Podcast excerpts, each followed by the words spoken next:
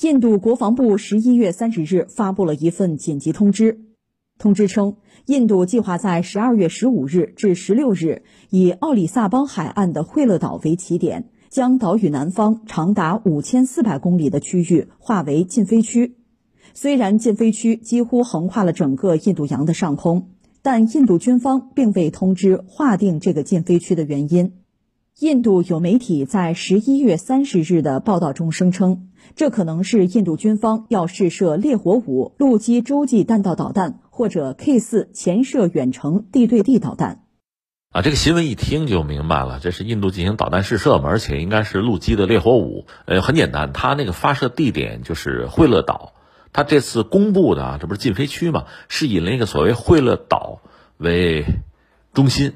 往外一画，画上五千四百公里，他要选择就是对哪个方向，就是印度洋呗，往印度洋上打嘛，就等于说，呃，几乎是横贯整个印度洋。那个惠勒岛本身很小，一百五十七公顷吧，它是在孟加拉湾，但它很重要，它是印度的就是导弹基地，就试验基地。因为很小的那个岛，它上面好像就只有一个直升机的停机坪。但它确实呢，长期作为试验基地来使用，所以从这儿要发射哈，而且你看它禁飞区五千四百公里，那只能是试射它那个所谓叫烈火五，呃，印度人自己管它叫洲际导弹。实际上对我们来说，因为标准不一样，从我们这个角度来讲，算是中远程导弹，这么讲比较好，叫洲际导弹有点牵强。我们理解洲际导弹怎么打八千一万吧，它这个远远达不到。呃，那这个事儿怎么看？我们一样一样来说啊。一个呢，就是印度它在导弹这个领域发展，应该说也是不遗余力了。它的这个地对地导弹哈，大约是两个家族吧，一个就是烈火烈火系列，烈火一二三四五，还有一个叫大地，就这么两个系列。烈火更有名，呃，几个节点啊，烈火一能打七百公里，烈火三打到三千公里，到烈火五呢，说是能打到五千五百公里，然后印度人管它叫。洲际导弹，那你要说叫洲际导弹吧，也不是不行，它自己有一套标准哈。你看啊，就拿印度为这个核心，呃，你画一个圈呗，比如画五千五百公里哈，你画一个圈能画到哪儿去？呃，亚洲大部分被覆盖，中国完全被覆盖，包括巴基斯坦不用说了啊。呃，非洲有一部分能覆盖住，欧洲有一部分能覆盖住，那你也是跨洲的对吧？所以你一定要说是洲际导弹呢，也不是不行啊，这是一个。另外一个我们要说呢，就是印度呢，就是如果假想敌，你看它怎么设了？比如说，它假想敌最主要的是巴基斯坦，如果是这样的话呢，烈火五都用不着。那你说把假想敌定位是中国的话呢，五千五能够覆盖了。那你说假想敌定位是美国的话，那你完全够不着，也就一半呗，对吧？是这么个状况。所以印度呢，你看，就是如果你自己真拿自己作为一个雄心勃勃的全球性大国，你真要想加入所谓大国俱乐部。你和联合国五常你要并驾齐驱，那我请问你导弹射程能不能跟上？其实你跟不上，你对美国没有办法形成相互的威慑。其实印度人一直认为印度洋是印度的洋，但是美国在印度洋德克加西亚是有基地的，就是美国人在印度洋也很活跃。你印度人有没有能力驱逐美国人出印度洋？你是没有的。那你能不能和美国形成这种战略上相互的威慑，达成一种战略的平衡和对等？你做不到。就是你的呃所谓导弹，你叫洲际导弹，对美洲根本形成不了覆盖，这点完全不如朝鲜。当然话说回来了，不同的国家有不同的国情。你拿朝鲜来说，它是有洲际导弹的，它拿洲际导弹去威胁任何一个国家都没有意义，除了美国，对吧？它主要是以美国为假想敌，所以我导弹怎么也得够得到你。你够不到，你何谈威慑啊，对吧？那翻回来，我们还回到印度啊。印度，我们刚才讲了，它发展自己的战略武器不遗余力哈，但是总的来说水平不是很高。这里面我觉得几个因素，一个呢，在战略上，我总觉得它有一些问题，就是对自己的这个目标犹豫不定。如果你真的是把这个中巴作为假想敌呢，你集中精力也好，它不是，它显然它的战略目标不仅于此啊，它是四面开花的。你比如说高超音速武器，我也要搞。但是没搞出来，大概说还四年吧，再有四年吧，我就搞出来了。将啊，将要的将，总是一个将字。你比如火星探测，我也要搞，我要抢在中国之前，我要发射一个探测器过去，成功了吗？成功了，比中国早。但是中国后来居上啊，因为我们的实力确实，这坦率说，印度是没法比的。它不是个望其项背的问题。我们发射一个火星探测器，直接绕、落、巡，我们一次就搞定了。它呢，因为火箭能力有限，只能是利用这个地球弹弓嘛，就是把一个很小的载荷打到火星轨道上去。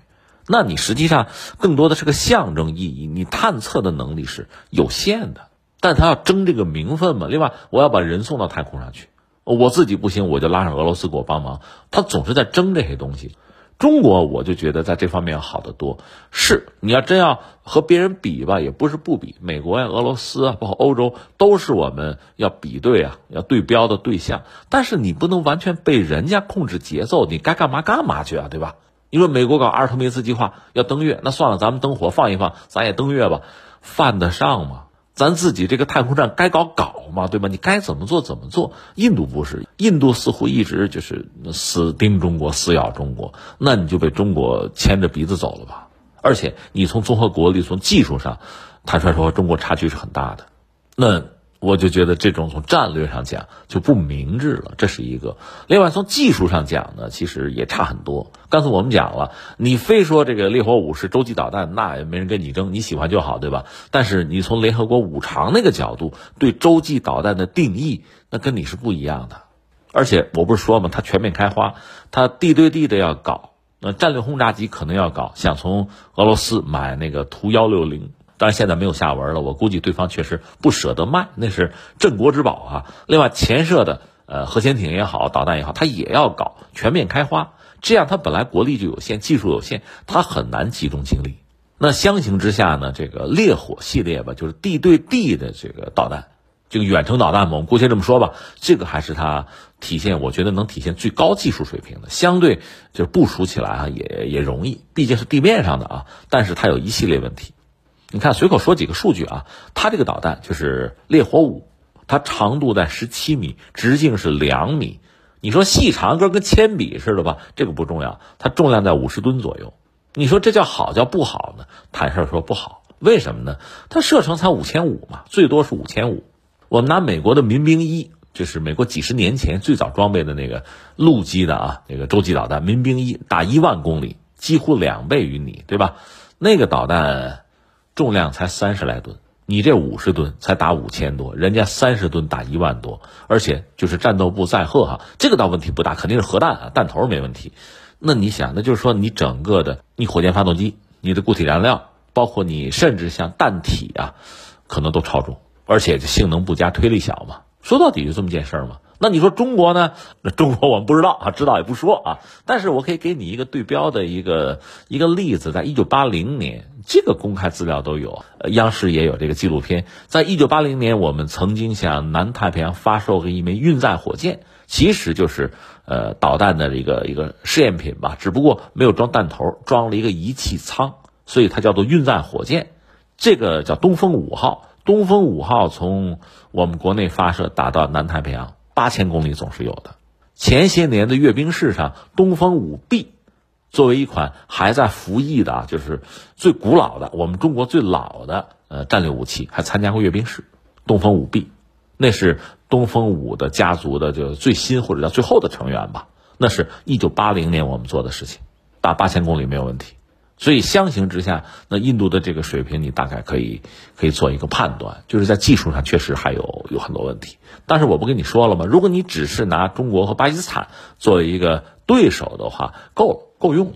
而我向来认为就是够用就好。你比如导弹那个弹头、那导引头里边那个芯片，你比如说哈，你还用得着两纳米、三纳米吗？有个什么三八六能用就可以了，对吧？它越便宜越好，而不是越贵越好。我们强调的是经济性和稳定性，啊。所以从印度来讲呢，如果只是就是把对手锁定在自己周边的邻国，其实是够了。但是你要真要作为一个大国啊。按一个大国这个标准要求自己，那你差的可就远了，对吧？实际上是这样，这个标准你把它明确了，你自然会知道答案。因为现在实际上一定要划分一下全球范围内，就说这个呃洲际导弹啊，这个弹道导弹大概划一下哈。那么恐怕当年是美苏，因为他们在进行冷战嘛，他们排在第一梯队，甚至在某种程度上，呃，苏联在数量上肯定还占优。那如今啊，在这个后冷战时代，一般我们说在第一梯队的中美俄应该是放第一梯队。那美国呢，对于陆基的弹道导弹相对来说呢，它发展就相对来说不那么热心。它对海基就是潜艇发射的，对那个更上心。最新的是哥伦比亚级弹道导弹核潜艇，另外它的这个战略轰炸机扔核弹也是可以的。包括在十二月二号，理论上他们要呃曝光，呃叫 B 二幺最新的战略轰炸机是核常兼备的，可以扔核弹的。至于俄罗斯现在呢，最主要的像这个萨尔马特呀、呃亚尔斯啊、白杨啊，呃就白杨 M 吧，这是它最主要的这个呃战略武器，就陆基的啊。呃，值得一提的，比如它那个亚尔斯。你看，它阅兵式展出过，就车载的啊。它那个车呢，包括中国像这个东风三幺、东风四幺，我们这个车呢，它叫三合一，就是能够运载啊，能够竖起啊，发射这种综合在一起的一台车，高机动。那你看印度阅兵式展示的这个导弹，它是用那个平板车拉着，那玩意儿没法高机动，没法真正的实战。就运载工具、运载导弹的车，这个水平其实差距也很大的，你能看出来。俄罗斯那个亚尔斯呢，就是如果说他要进行发射的话，大概把车开到一个就之前选定的阵地啊，二三十分钟的准备就打，说打就打。那么印度这个烈火五呢，呃，据我所知，呃，从构筑发射阵地之类的，一直开始到发射吧，两天吧，冲着两天吧，它这个比较慢。那你有两天的时间做准备哈，如果真是战争的时候，我用卫星发现你，我直接把就打掉了，根本你没有发射的机会，就是这样。这是我们说，呃，这次看到，呃，印度所谓应该是烈火五要进行试射，我们大概的一点感慨。刚才我们说在第一集团的呢，现在中美俄，啊，中国最典型的东风三幺、东风四幺，这都是陆基的导弹啊。那中国的海基的核武器就是呃我们的弹道导弹核潜艇，这个战备值班也是公开的啊。呃，中美俄第一梯队。至于像英国和法国呢，呃，我们讲国情，他们国情比较特殊，国家比较小。所以他们一定要搞陆基的这个洲际导弹，其实意义不大，因为国土面积小，纵深小，没必要。所以他们更多的押宝在哪儿呢？还是核潜艇、弹道导弹核潜艇。但这里边呢，法国强调独立自主，所以作为一个。其实，在我们看来，这个国家也不大吧，也中等强国似的哈。但是在联合国五常里，人家还是有自己很独立的一个席位的。呃，在这方面也有相当的投入，核动力航母也有，虽然都很小啊。呃，人家有自己完整的一套体系。英国实际上已经沦落了，它的海基核武器直接用美国的三叉戟，它自己是没有的。换句话说，那你真要和别人干架的话，你要发射这个玩意儿，你得征得美国人同意的。他已经在。就是弹道导弹、战略核武的问题上已经没有自主权了，这是很可悲的一件事情。说到底，呃，所有联合国五常大概可以分成这个，就是中美俄，这是算第一集团，然后呃英法这算是另一个集团。当然说英法实际上有真正的敌人吗？一定要找敌人吗？如果没有的话，其实在核武的问题上确实不必太着急，不必焦虑。